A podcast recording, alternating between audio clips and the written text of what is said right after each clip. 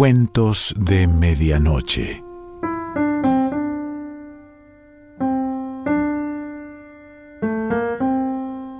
El cuento de hoy se titula Perdedores y pertenece a Juan José Manauta.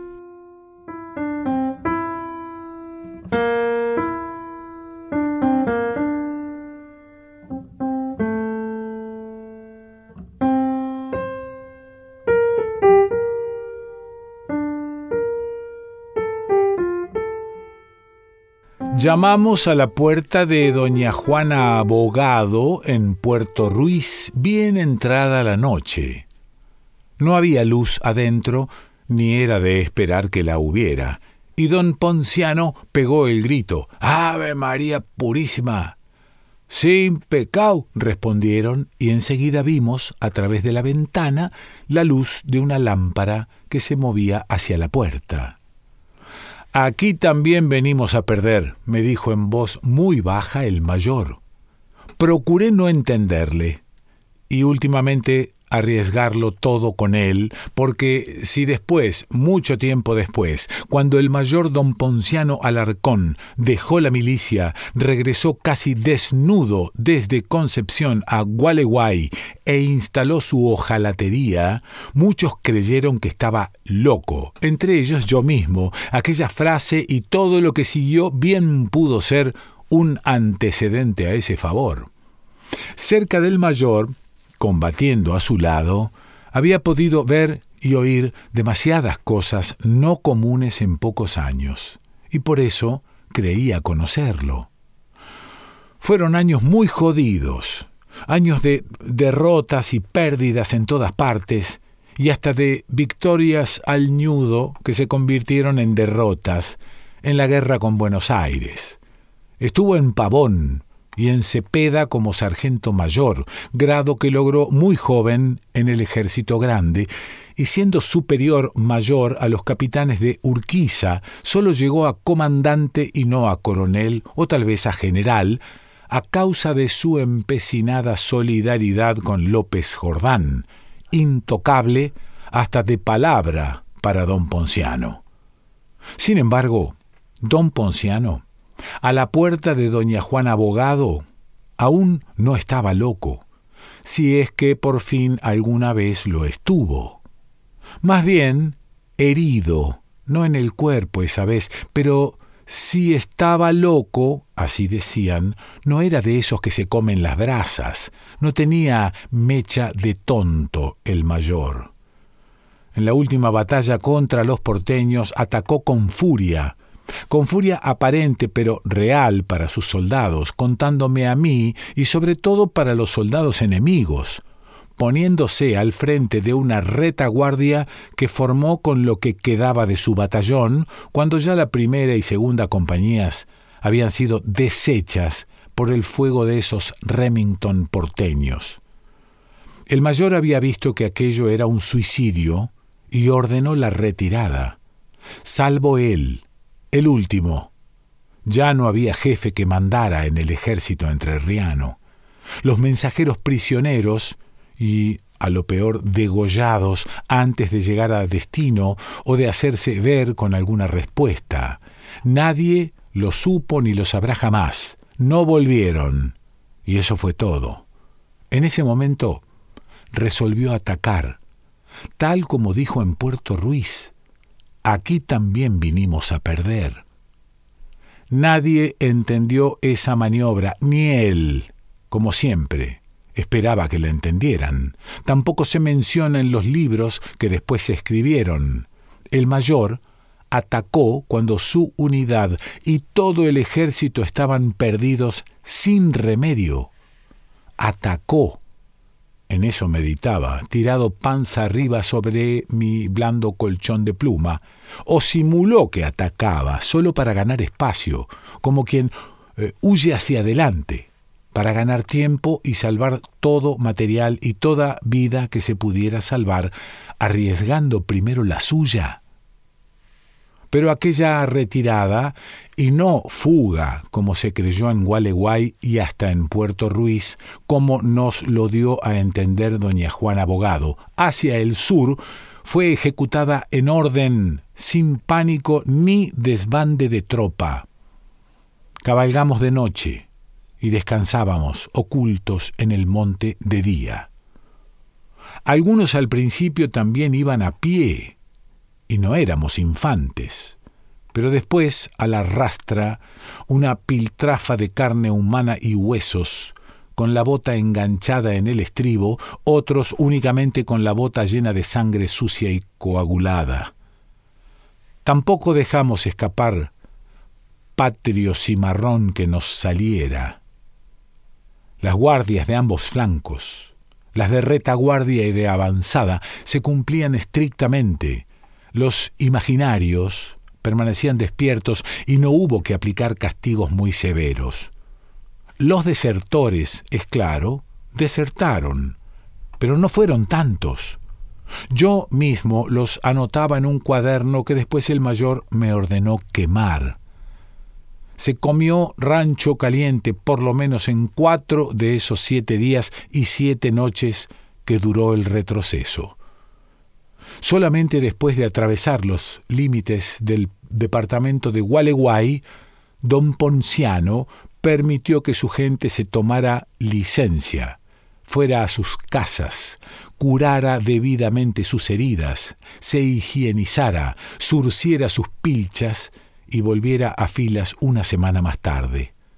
Todos menos él, que no tenía nada que se pareciera a una casa que lo tentara a dir si alguien se lo hubiese ordenado. Llegamos a un cuartel del desierto. Tomamos algunas armas en buen uso, sobre todo escopetas, cartuchos, municiones y pólvora, y sin pensar mucho en víveres, seguimos cabalgando hacia el sur. Dormimos con costilla una noche en Puerto Ruiz, y a mediodía siguiente atravesamos el río a nado, con dos caballos de tiro cargados cada uno, pero eran nuestros caballos de guerra, guapos, sufridos, serviciales, a los que, para ser como uno, solamente les faltaba hablar y tener miedo. Y es bien sabido que los balseros son los primeros en hacer el mutis cuando se oye de guerra o de revolución. Costeamos el Gualeguay hasta llegar a su desembocadura. Fue en ese trayecto que el mayor me pasó, sin decir palabra, la tercerola alemana con la que había hecho estragos entre los porteños durante el último ataque, después que su lanza y su sable quedaron ensartados o rotos entre las menudencias de algún sarmiento. ¿Qué hago con ella, mi mayor? ¿Qué mi mayor ni mi mayor? Quédese con el arma, soldado, cuando un superior se la ofrece. De vuelta en el cuartel encontrará el estuche. Cuídela. Es un regalo de parte del gobernador. Mil gracias al gobernador entonces, cualquiera sea el lugar en que se encuentre ahora. Eso no sirve más que para matar gente. Después de lo que nos ha pasado, me parece que la va a necesitar usted más que yo.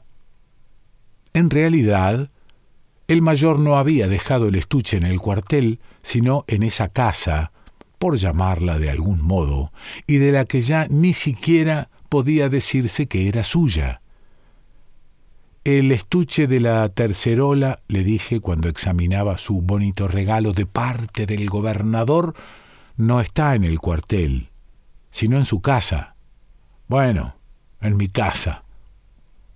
Un cajón alargado era la casa. Un cajón como para el cadáver de un coloso, con una puerta, ninguna ventana, salvo una suerte de tronera abierta en el segundo cuarto de ese cajón, tan angosta que se podía apuntar sin riesgo hacia afuera. En el primer cuarto haría ya mucho tiempo que no humeaba un fogón a ras del piso, con su guarnición de piedras tiznadas una trévede en la que se apoyaba un caldero negro de origen. Su mujer, o quien fuera, guisaría en cuclillas, lagrimeando, y ambos comerían sentados en dos troncos de tala que le hacían escolta al fogón. En el otro cuarto de la tronera dormían solo dos catres de cuero crudo que no parecían conocer ropa de cama. Se ve que el mayor, cuando entramos allí, no estaba muy seguro de encontrar a nadie. En ese segundo cuarto, o si se quiere dormitorio, quedaba también un retrato al carbón con su marco ovalado colgando de la pared del fondo, donde también había una puerta excusada, muy angosta, que daba salida al patio trasero y a la letrina, hecha de barro, y como a veinte metros de la casa. Le pregunté, ¿esa señora es su mujer? No, era mi madre. Parece que mi mujer se ha llevado lo que teníamos aquí, lo suyo, que era todo. Volvamos al cuartel, allí estaré mejor. Nunca había visto ni volvería a ver pobreza igual. Yo descubrí el estuche de la tercerola esa vez, colgado por mano inexperta en una de las paredes del primer cuarto, cuando en rigor debería haber ocupado un lugar en el segundo, con el arma adentro junto a la tronera. El estuche era bonito, cuando don Ponciano se llevó el arma, es probable que su mujer pusiera el estuche como un adorno en el primer cuarto. Cargó todo lo poco de ropa que tenía, además de lo puesto, y volvimos al cuartel. Fue entonces cuando me pareció verdaderamente desierto. Al salir de su casa me propuso ese nuevo viaje al sur, a la boca del Gualeguay. Vamos a divertirnos un poco, Debe haber unas cuantas jinetas de Ginebra en la Intendencia. Nos vamos a cazar y a pescar, qué mierda, y a chuparnos esa Ginebra. Nos han jodido bien esos porteños. Ya se verá qué hacen con nosotros cuando caigan a Gualeguay y comprueben lo que hemos podido salvar, creídos como están de que nos han acabado. Yo los pienso recibir en paz, si ellos me dejan, con mi tropa formada y los caballos en su piquete. Todas las armas, menos estas, las podrán encontrar en su sitio. Apareció doña Juana con la lámpara en la mano, la levantó sobre su cabeza para vernos mejor. El mismísimo y ya no tan joven sargento mayor don Ponciano Alarcón. Qué buena cosa lo traerá por aquí. Venimos con ganas de jugarnos la lotería, mi asistente y yo. La bebida, por si le falta, la ponemos nosotros. Pasen. Así lo hicimos. Ella trancó la puerta y yo puse dos limetas sobre la mesa, doña Juana tres jarros. Abrí la primera limeta y serví. A su salud, dijo don Ponciano. Y a la suya, respondió doña Juana. Ambos vaciaron el jarro de un trago. Volví a servir ginebra. Doña Juana nos miró a los dos, uno a uno, y dijo, Tengo en las casas solamente a la Zulema. Cuando la vi aparecer, tras una cortina de junco, recién levantada, con su sonrisa despoblada y voluntariosa de dos dientes, decidí rogarle a Dios que no me tocara primero. Entonces, no, dijo el mayor. Mi asistente viene conmigo. Y no somos hombres de turnarnos, por lo menos en una misma noche, y esta es la única que nos queda. ¿Vienen huyendo? preguntó doña Juana. Hemos venido no más, dijo el mayor. Doña Juana salió y se llevó a Zulema. Dios me estaba escuchando. Nos quedamos solos durante media hora. También ella sabe, y no muy bien, lo que pasó en el norte. Noticias como esta corren más que un parejero. En mi mochila hay otras dos limetas. Tráelas. Esta doña Juana sabe lo que está haciendo. Llegué de vuelta con las dos limetas antes que doña Juana. Doña Juana apareció con la Zulema y otra muchacha y la presentó como a la Dora. Seguir rogándole a Dios que no me tocara la Zulema. Todo arreglado, dijo doña Juana, ya podemos empezar a jugar. Ustedes, les ordenó a las mujeres, pasen al otro cuarto. Doña Juana corrió cuando vio la ginebra adicional. Llenó dos jarros hasta el tope y se los llevó a las muchachas. Cuando volvió, despejó la mesa y puso tres cartones de lotería que ella misma eligió. A mí, por suerte, me tocó el verde, que es mi color.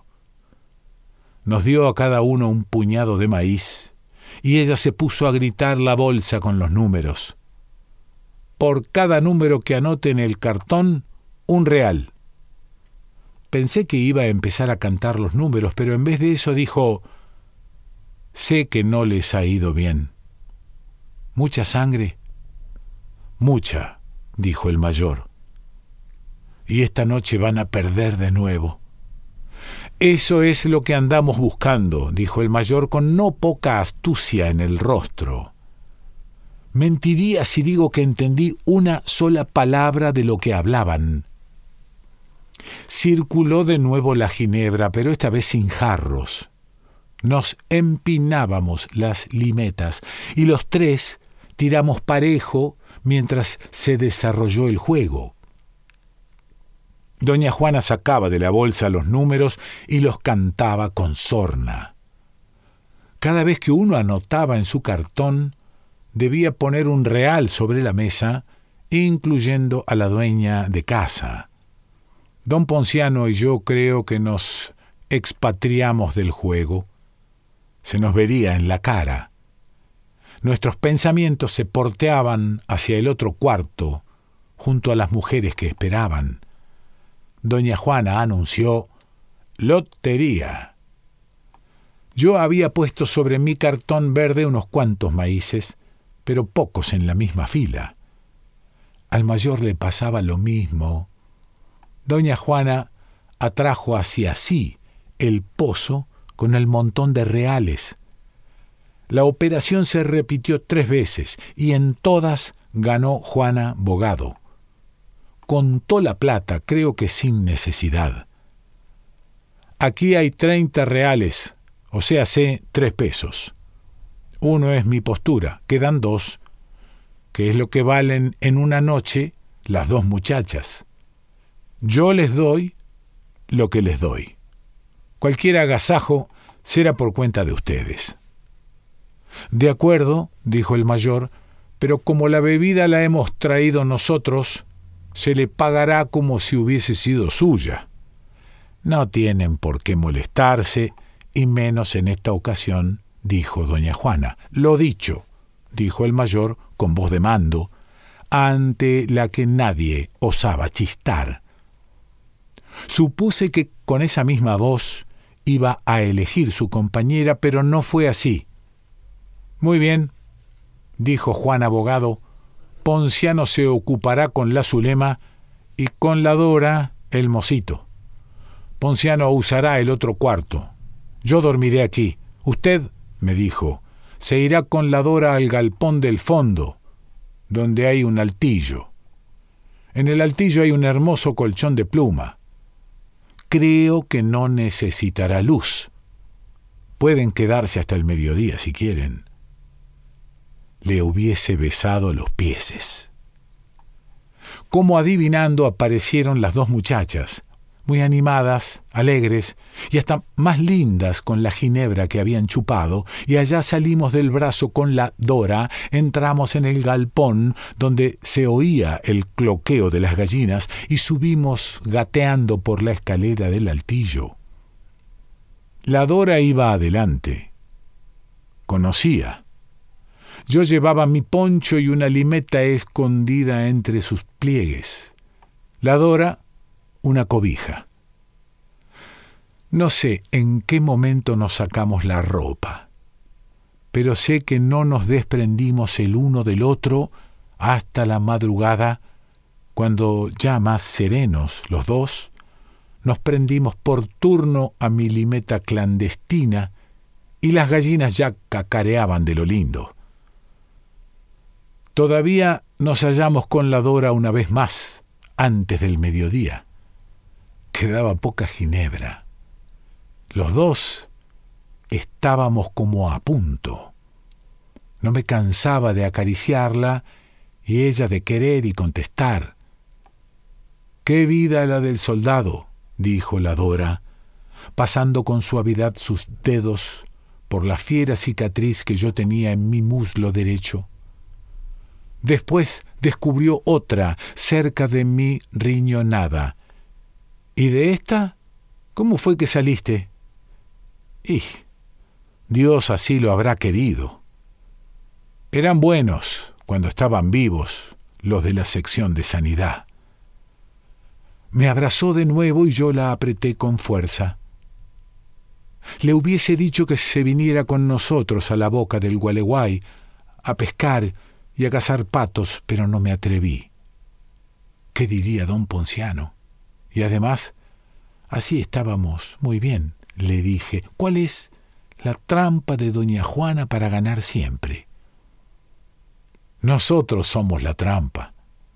Doña Juana es honrada, pero ella trata con hombres que solo saben perder como ustedes dos. Bien, Aiga, dije yo, y volví a abrazarla. No nos separamos de ese abrazo hasta que nos llamó doña Juana cerca del mediodía.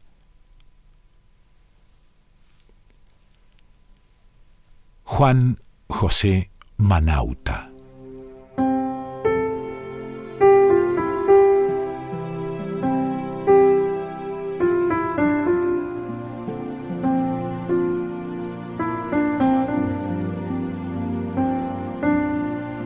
De Medianoche.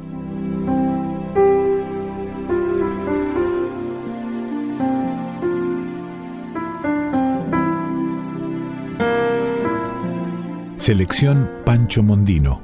Idea y lectura Quique Pessoa.